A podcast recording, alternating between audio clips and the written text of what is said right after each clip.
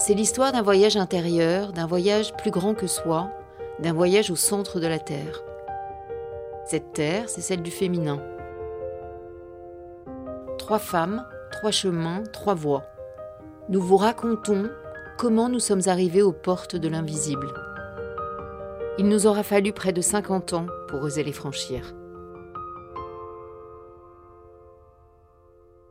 Je ne peux pas dire que ce que je vis est ordinaire, mais ça ne me paraît pas extraordinaire. Je suis quelqu'un qui ne parle pas, je suis quelqu'un qui écoute les autres, qui les fait parler. Et l'écriture ne fait que retranscrire finalement euh, ma vie intérieure. Je sentais bien que beaucoup de choses se connectaient, beaucoup de choses bizarres se passaient. Une fois l'avoir fait, le, soir ou le lendemain, je me dis pas, mais waouh, c'est quand même un truc dingue, c'est naturel. Une fois que j'ai compris d'où ça venait et comment ça venait, je ne peux pas dire que ce soit ordinaire. Si je remonte dans mes souvenirs, ma relation à l'écriture commence dans mon enfance où je fabrique du papier à lettres. J'ai des rames de papier et je fais des papiers en tête avec des Snoopy, des Mickey que je dessine, des Hello Kitty ou des petits autocollants. Mais curieusement, je n'écris pas dessus. Après, le deuxième souvenir, c'est à 17 ans, là c'est beaucoup plus net, c'est que je participe à un concours Télérama et je gagne le concours qui s'appelait Lettre à l'écrivain qui a changé ma vie. Et donc à ce moment-là, je venais de lire L'Assommoir de Zola et j'étais très en colère contre l'auteur. Et donc j'ai écrit une lettre de colère où j'engueulais Zola dans ma lettre en disant que j'étais pas contente de la façon dont il maltraitait son personnage principal, Gervaise. Et qu'il n'avait pas le droit de la mettre minable comme il l'a amenée minable et de lui offrir une vie aussi terrible que celle qu'il lui offrait, alors qu'il avait le pouvoir de la sauver. Et j'ai été éditée. Je me souviens très bien du jour où j'ai demandé à ma mère de m'acheter un journal intime. La particularité, c'est que je voulais absolument qu'il ferme. Je voulais qu'il y ait un cadenas. Je voulais que personne ne voie, je voulais que personne ne lise, ne sache ce que j'avais à dire. Je viens d'une famille de notaires, donc je pense qu'on a ça dans le sang. On est celui qui écoute, on est celui qui ne répète pas, celui qui ne juge pas. On est le confident parfait en fait. Et moi, je pense que ce rôle-là, je l'ai endossé très tôt avec mes amis. Et que du coup, j'avais besoin en contrepartie de dire des choses. Et du coup, je les mettais sur le papier. Je pense en fait que mon journal intime était mon ami le plus fidèle. Donc l'écriture vient de là. Et puis ces carnets ont disparu parce que la vie a pris le dessus, mes parents ont déménagé. Ils ont dû les mettre dans un carton au fond d'une cave, et puis un autre déménagement, et puis le carton a disparu il est passé à la trappe. Mais c'est pas très grave. C'est pas grave parce que ça reste un joli souvenir, un souvenir très coloré. Ma relation à l'écriture, elle est assez récente. Si je fais fi du seul moment où j'ai écrit, qui était un moment de rencontre de mon futur mari, il y avait une espèce de petite gazette dans la boîte où on travaillait tous les deux, tous les jours qui était distribuée, et on se la passait en ajoutant des petits mots sur les écrits. Donc on a commencé à flirter grâce à l'écriture. Et puis après, j'ai fait une crise de la quarantaine et j'étais euh, très en colère contre ma mère, avec laquelle j'étais imbriquée dans une relation assez toxique en fait, de notre fête à toutes les deux sans doute. J'ai écrit donc une lettre à ma mère, qui n'était pas une lettre de colère, qui était une lettre euh, d'incompréhension en fait, d'incompréhension face à ce qu'elle était, face à la façon dont on n'arrivait pas à s'aimer. Donc c'était une lettre d'amour, une main tendue, qui était euh, l'explosion d'un cœur d'enfant qui euh, disait pourquoi? C'est une lettre de pourquoi. Pourquoi es-tu ce que tu es Pourquoi réagis-tu comme ça Pourquoi est-ce qu'on ne se comprend pas? Voilà, une interrogation d'une fille à sa mère. Pour mes 50 ans, j'ai demandé à mon père de m'écrire un livre. Un livre dans lequel il aurait raconté tout un tas d'histoires qu'il aurait rencontrées pendant sa carrière, sans révéler de qui il s'agissait bien sûr, juste pour me raconter des histoires surprenantes. Des histoires de succession, des histoires d'enfants cachés, d'enfants morts, de maltraitance, les histoires qui ne se racontaient pas à l'époque. J'adorais ça. Toute petite, j'avais le goût du secret déjà. Le bureau de mon père était rattaché à la maison par deux portes. Il y avait deux portes qui passaient d'un couloir à son bureau. J'ai passé mon enfance entre ces deux portes, à écouter. Je me vois encore derrière elle. J'écoute, j'attends, j'attends et j'écoute. Je crois que c'est ça. L'écriture est là pour me révéler quelque chose. En réalité, j'écris pour savoir ce que j'ai à dire.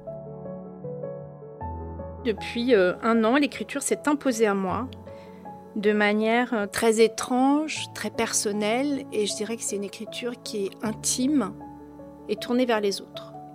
J'écris pour les autres en fait. J'écris des messages que je délivre à d'autres personnes. Alors, je ne sais pas si cette forme d'écriture porte un nom. Certains appellent ça l'écriture automatique. Moi, j'aime pas le terme d'automatique. Je trouve qu'il est dénué d'émotion. Euh, c'est comme si c'était vite, si c'était creux, si tout était facile. Or là, on est dans l'émotion pure. Quand mes filles ont eu 18 ans, là, c'était des lettres de mère, de mère à ses propres filles, qui étaient une lettre de ce que je leur souhaitais dans la vie, avec tout ce que mon cœur de mère avait à leur dire au moment du passage dans l'âge adulte. Donc une lettre de transmission, je dirais, qui parlait d'elles aussi, et de ce que je voyais dans leur cœur et de comment je les voyais évoluer dans la vie. Mais je me disais ce matin que finalement, dommage de n'écrire qu'à 18 ans, parce que dans les lettres, on dit beaucoup plus de choses que dans un mail, que dans un SMS, que dans une conversation. On dit énormément de choses. On met son cœur à vif. On écrit avec ses tripes. On écrit avec de la sincérité. Voilà. En fait, je trouve que ça ouvre la sincérité, la, la correspondance. Mon écriture a évolué à la mort de mon amie d'enfance. Elle est décédée d'un cancer du sein, une rechute à l'âge de 43 ans. Là, le chagrin est immense, le vide absolu, donc naturellement, je suis allée plus loin en termes d'écriture. J'ai eu besoin de raconter ce voyage qu'on a fait toutes les deux juste avant qu'elle meure. Nous avons pris la route un matin euh, vers le Finistère, elle est rentrée mourir en Bretagne et elle m'a demandé de l'y accompagner. Alors j'ai commencé à rédiger une espèce d'autofiction, plutôt romancée. J'ai commencé à écrire à la première personne, puis ensuite j'ai créé des personnages avec des prénoms, puis je me suis éloignée, j'ai mis tout ça à distance. Et c'est là que tout a basculé en fait. Tout est arrivé parce que j'ai découvert un don qui est celui de savoir utiliser un pendule. D'abord, j'ai pratiqué la radiesthésie, pas mal, beaucoup, de plus en plus. Je m'y suis particulièrement intéressée. J'ai testé, j'ai expérimenté. Les gens qui viennent à moi ne sont pour le moment que des femmes. Elles ont à un moment donné dans leur vie un blocage, des émotions qui les dépassent, mais elles savent déjà qu'il y a quelque chose autour de ce blocage. Et donc, on travaille en radiesthésie pour essayer de comprendre d'où il vient. Est-ce qu'il vient d'une période de la petite enfance, oui ou non? Est-ce que c'est un blocage euh, psychologique, euh, financier, oui ou non? Et puis arrive un moment où on est bloqué. On a des oui, on a des non, mais je n'ai pas de phrase. Et à ce moment-là, je me déchausse. Je ne sais pas pourquoi, j'ai besoin d'être pieds nus, que mes pieds soient au sol, pieds nus. J'écris mon nom sur une feuille, j'écris la date et j'écris le nom de la personne avec qui je suis. Et je pose à l'oral ou dans ma tête la question.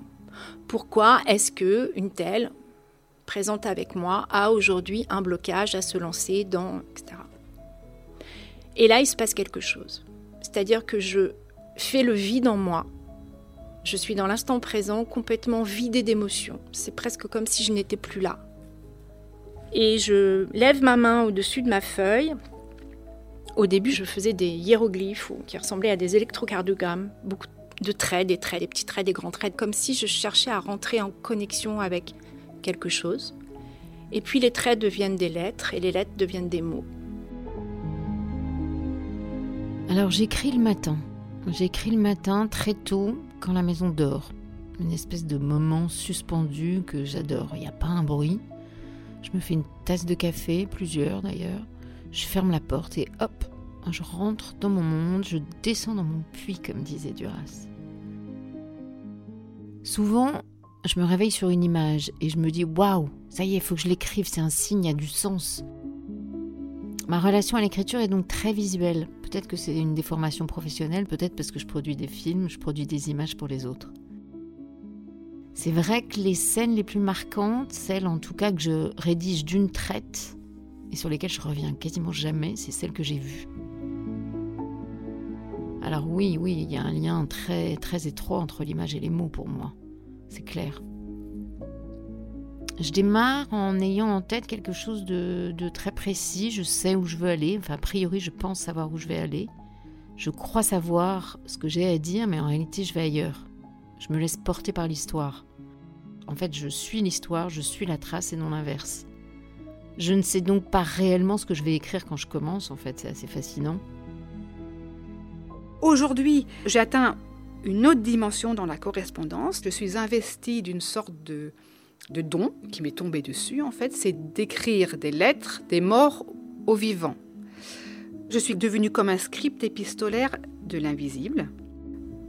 Donc en fait, j'ai des esprits qui se connectent et qui souhaitent écrire une lettre à des personnes chères qui sont vivantes et qui attendent visiblement une lettre.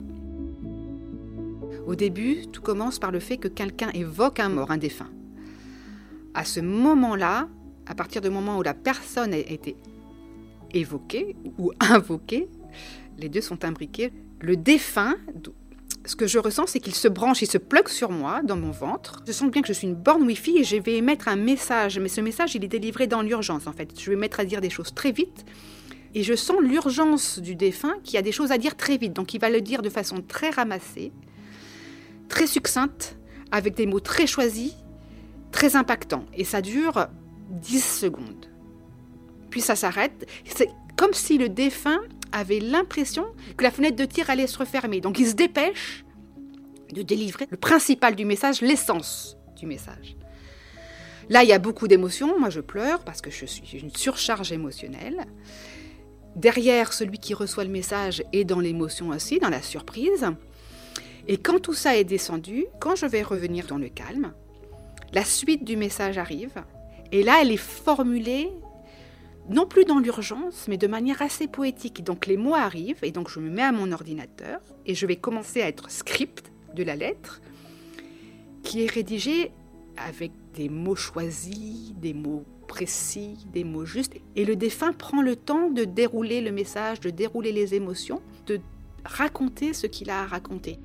On est dans l'émotion pure, la sincérité pure, et c'est... Euh, c'est magnifique. Moi, j'ai pas d'autre mot que c'est magnifique et je suis émerveillée devant ce qu'ils écrivent, sachant que chacun a son style. Mais la sensation, c'est qu'ils tricotent avec ma matière. Ils se branchent.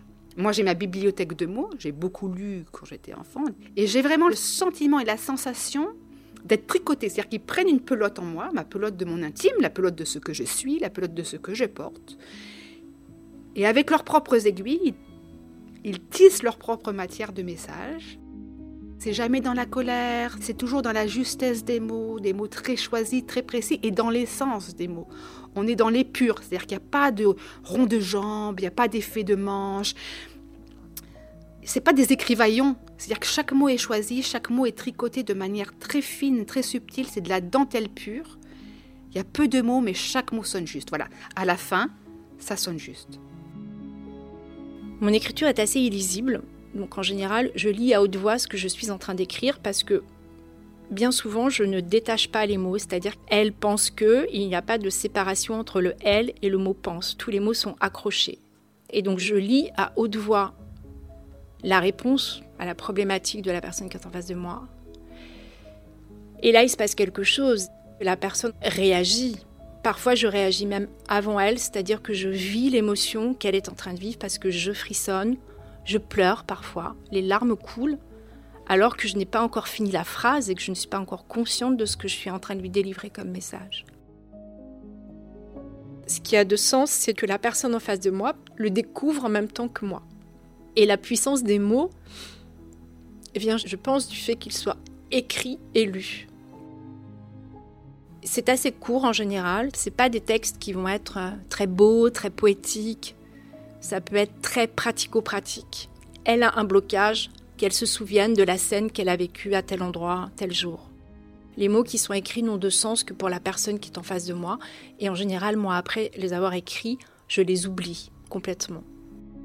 C'est une écriture qui, avec la pratique, devient de plus en plus lisible pour moi et pour les autres. C'est-à-dire que jusqu'à présent, je ne pouvais pas me déchiffrer si je relisais un message quatre jours après. Aujourd'hui, je commence à être capable d'écrire de plus en plus lisiblement. Je me suis toujours caractérisée comme une fille au milieu. C'est-à-dire que j'ai le sentiment de n'être euh, ni du côté des vivants, ni du côté des absents, une sorte de, fille entre deux, euh, une espèce de lien comme ça, comme un pont. Ouais, c'est marrant parce qu'il y a l'histoire de cette double porte aussi, il y a quelque chose au milieu, oui, il y a vraiment une histoire au milieu dans laquelle... Et puis quand j'écris, je ne me mens plus à moi-même, je ne me manque plus à moi-même. Mon corps est chez lui, je suis là où je dois être. En fait, je suis à ma place. D'abord, c'est un sentiment profond d'être utile. Je ressens pour euh, celui qui s'exprime un soulagement. Je ressens son soulagement d'avoir trouvé la porte et que la porte ne se soit pas refermée et qu'elle prenne le temps d'écouter, qu'elle prenne le temps de dérouler. Après, je ressens de l'émerveillement parce que, je le disais tout à l'heure, on est dans l'essence des mots, dans les purs des mots. Il n'y a jamais trop. Il n'y a pas trop, il n'y a pas pas assez. C'est très étonnant. Chaque mot porte ce qu'il doit apporter. Il n'y a pas de triche, ça ne triche pas. Pas dire que je commence à me sentir légitime, mais à force de le faire, à force de vivre l'expérience, à force de voir les gens en face de moi, être ému, pleurer, rire, vivre quelque chose, je finis par me dire que ce que je fais est vrai. Ça m'apporte évidemment le fait de me sentir en vie, puisque je me suis privée, ou on m'a privée, d'émotions en fait. Par mon histoire personnelle, une partie de moi est morte pendant mon enfance. Je me suis coupée de moi-même pour survivre. Et quand on fait ça, on, on vit à côté de son corps, à côté de sa tête, mais on n'est plus dans son corps. Et moi, cette expérience, elle me reconnecte avec moi. Quand je fais ça, je suis pleinement moi, ici et maintenant, et donc je suis en vie. Alors, c'est pas que du plaisir. C'est ça qui est assez troublant, c'est que c'est même douloureux parfois. Mais je me dis, faut y aller, va au bout, faut que tu saches, faut que tu le fasses, faut voilà, je me force quoi. Et puis il y a d'autres fois, c'est beaucoup plus léger, c'est plus immédiat, c'est plus évident. Ça fluctue, mais voilà, il y a toujours aussi cette notion de mouvement une espèce de mouvement permanent, jamais égal. Non, jamais. Mais par contre, c'est cohérent. C'est un cadeau que la personne en face de moi me fait, d'être là avec moi, de partager son intimité. Parce que même s'il y a des larmes et des frissons, c'est c'est des larmes parce qu'on sent qu'on vit quelque chose d'intense et parce qu'on sent qu'on va délivrer à la personne quelque chose qui va la faire bouger celui qui le reçoit n'a pas de doute que cette lettre lui est adressée. Et les mots qui lui arrivent sont tellement bien choisis qu'il est délivré. Et cette sensation de voir la personne en face être délivrée de quelque chose qui était toujours là au plus profond de lui, c'est très beau à voir. Ce sont des mots couchés sur un papier. Et ça, ça reste.